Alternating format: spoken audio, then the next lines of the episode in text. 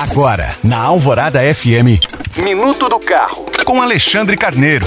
Oferecimento: quem quer Hyundai, quer Autoville, em Belo Horizonte Contagem. Recentemente eu comentei aqui sobre a marca chinesa Great Wall Motors, que começará a operar uma fábrica em Iracemápolis, no interior de São Paulo, em 2024. Porém, o início das atividades nessa unidade industrial deve ocorrer um pouco depois que o previsto. A princípio, a Great Wall Motors pretendia inaugurar a fábrica no próximo mês de maio, mas recentemente um executivo da empresa revelou durante uma entrevista a um podcast que o começo das atividades deve ficar para o segundo semestre deste ano. No mais, os planos estão mantidos. O primeiro carro nacional da Great Wall Motors será o SUV Raval H6, que atualmente é importado. E posteriormente, em 2025, virá a picape Power, sendo que ambos os modelos terão sistema híbrido flex de propulsão.